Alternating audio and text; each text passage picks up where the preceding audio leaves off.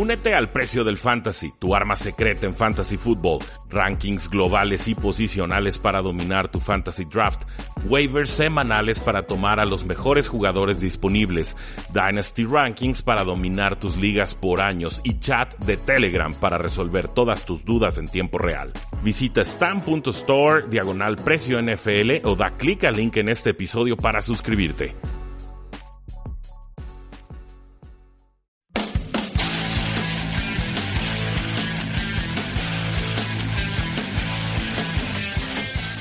Damas y caballeros, bienvenidos a un programa más de Tres y Fuera NFL, donde la NFL no termina y nosotros tampoco.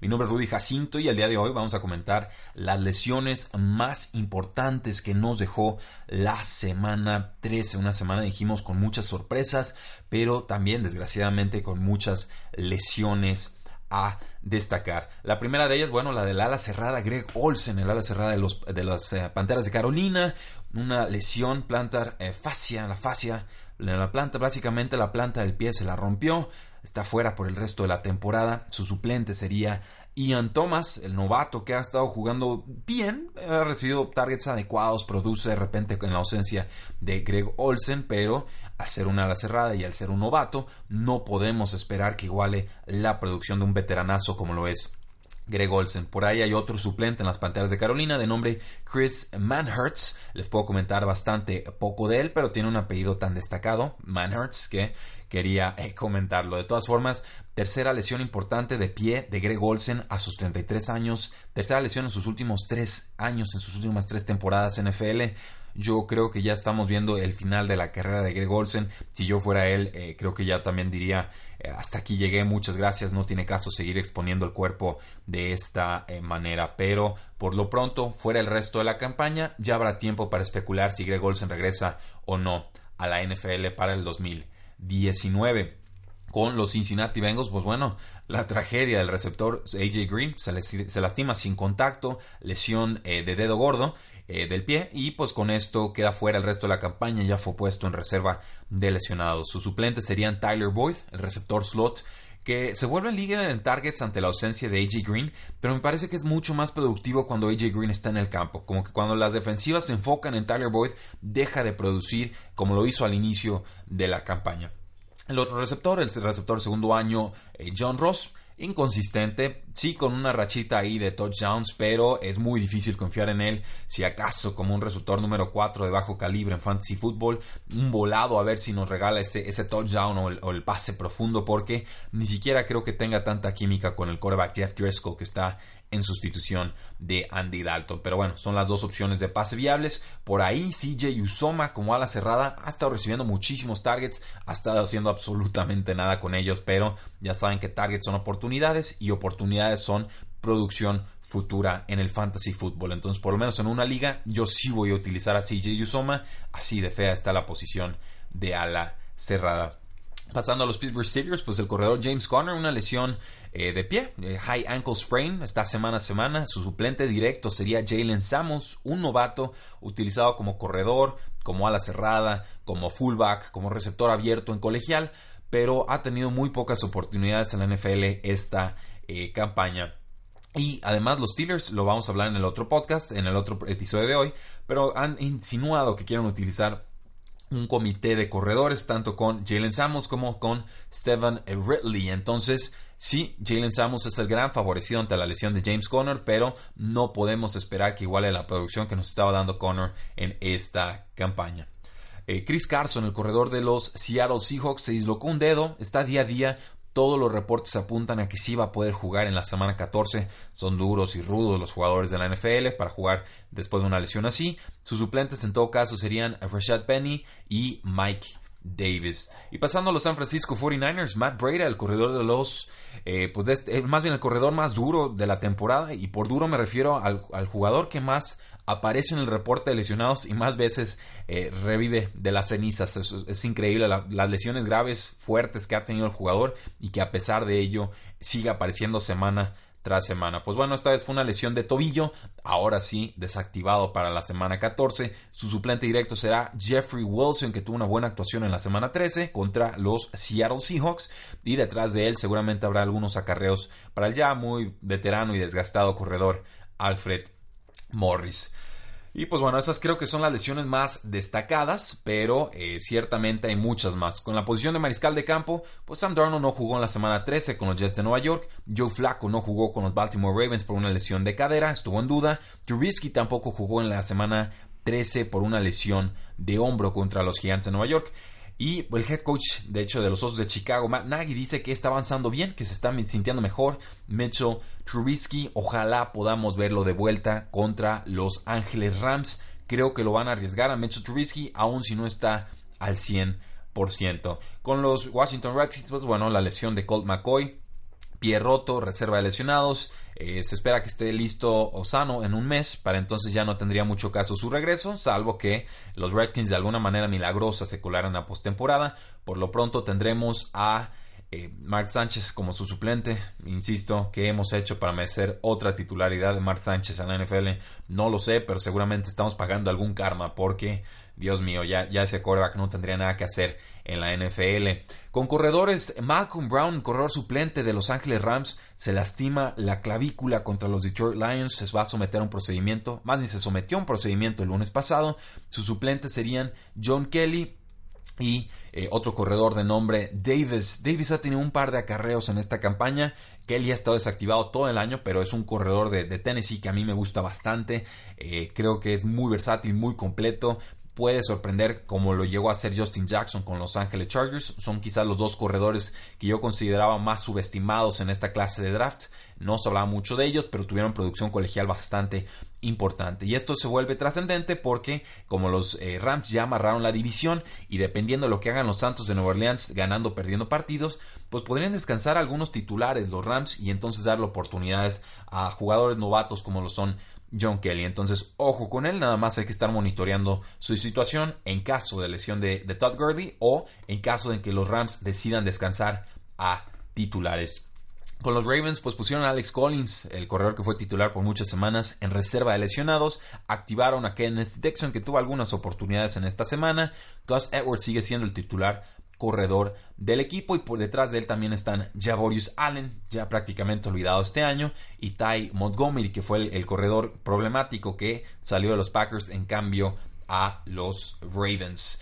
Con los Philadelphia Eagles, Josh Adams fue agregado al reporte de lesionados, pero finalmente sí pudo jugar contra los Redskins, se mantiene como titular del equipo.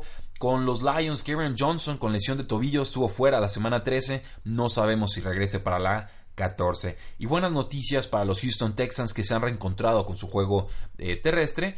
Bill O'Brien anunció que han decidido activar a Deontay Foreman que se recuperado una lesión de tendón de Aquiles. Entonces va a ser un gran, eh, opción, una gran opción de corredor, un, change of pace back para eh, reemplazar en algunas jugadas al, al resurgiente o al renacido Lamar Miller.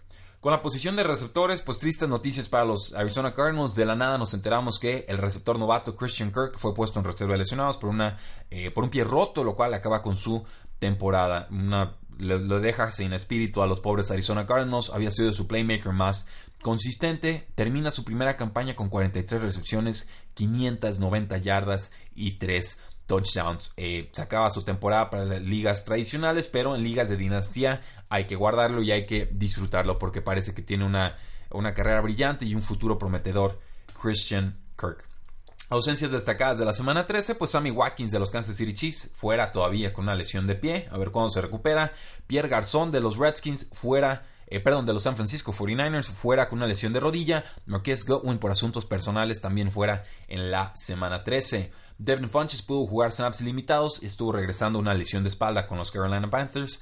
El receptor de los Redskins, Trey Quinn, lesión de tobillo, estuvo ausente y se le vio con una bota médica el domingo pasado. No jugó contra las Águilas de Filadelfia. Los Raiders pues no usaron a Martavis Bryant en la semana 13, pero podría regresar en la semana 14 para un supuesto juego venganza contra los Pittsburgh Steelers.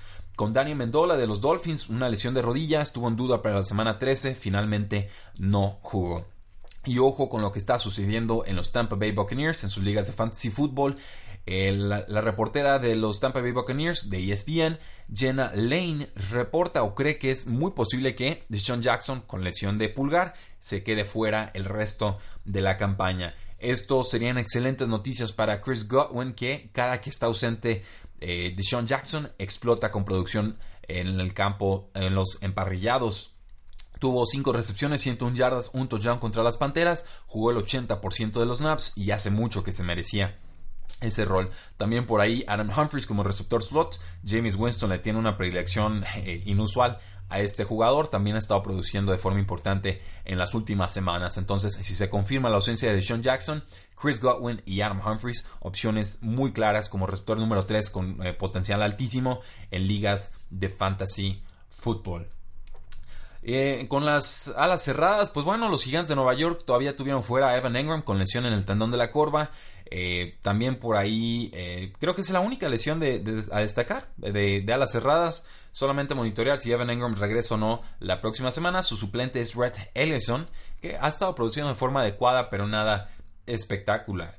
En otras posiciones, Ian Rappaport de NFL Network reportó que los Broncos no van a mandar al cornerback slot Chris Harris con una fractura de fíbula a reserva de lesionados. Esas son buenas noticias, significa que podría regresar a una teórica postemporada. Con los Chiefs, Eric Berry eh, sigue mejorando según reportes, pero todavía no jugó en la semana 13 contra los Raiders. Cuando regrese este safety y si lo hace a buen nivel, será un fantástico refuerzo para la defensiva de Kansas. Con eh, los gigantes de Nueva York, pues strong safety Landon Collins ya puesto en reserva de lesionados por una lesión de hombro. Lo sufrió este, esta lesión contra los Osos de Chicago, apenas su segunda ausencia en, una, en un partido a lo largo de su carrera y pues está en un año de contrato. Veremos qué quieren hacer los gigantes de Nueva York con él. Mi teoría es que lo van a firmar a largo plazo.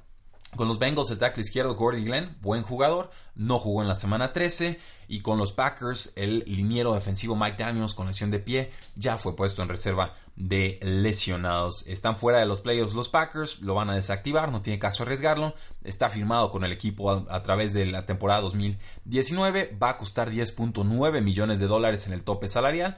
Posiblemente le pidan bajarse el sueldo. Con los Packers, pues también el guardia izquierdo Mike Upati puesto en reserva de lesionados con una lesión de rodilla, lo cual acaba con su eh, temporada. Eh, dice aquí el reporte de los Packers, pero Mike Upati no juega con los Arizona Cardinals. Lo voy a checar porque creo que nos está jugando en falso el reporte de Rotoworld. Eh, vamos viendo si quiere funcionar el internet. Y bueno, sí, es un, es un jugador de los Arizona Cardinals, pero pusieron mal el nombre en, el blog. Entonces, bueno, disculpen, Mike Patty, jugador de los Arizona Cardinals, fuera el resto de la campaña con lesión de rodilla. Está en sus 31 años, es un guardia, un jugador que había estado mejorando un poco a lo largo de la campaña, pero pues ciertamente va a costar 7.75 millones de dólares al equipo el próximo año. Le van a pedir que baje su sueldo o simplemente será cortado. Y buenas noticias para los Cowboys. El centro Travis Frederick con una enfermedad, Guillain-Barré, síndrome de Guillain-Barré, pues desde agosto ha estado fuera del equipo, no va a regresar para el 2018, pero se siente bien, cree que sí regresa para el 2019. Es un jugador fantástico, como lo han extrañado los Vaqueros de Dallas en el centro de su poderosa línea ofensiva. Jugadores que están lesionados en semanas recientes y sí aparecieron, el corredor Rex Burke de los Patriotas, el receptor Stephon Dex de los Vikingos de Minnesota, el corredor Marlon Mack de los Indianapolis Colts y el corredor Chris Thompson de los Redskins, que tuvo muy pobre actuación en el Monday Night Football. Eso, damas y caballeros, son las lesiones más destacadas tras la semana 13 de acción NFL. No olviden seguirnos en todas nuestras formas de contacto, facebook.com diagonal 3 y fuera, twitter como arroba paradoja NFL, 3yfuera.com y claro, suscríbanse a este podcast 3 y fuera NFL. Déjenos una buena reseña, presúmanos con sus contactos, háblenle a alguien, a algún aficionado de ustedes, díganle, oye, conozco, este programa, de repente dan buenos tips, eh, úsalo, escúchalo, suscríbete. Si ustedes nos ayudan, este proyecto puede seguir creciendo. Muchas gracias, la NFL no termina y nosotros tampoco. Tres y fuera.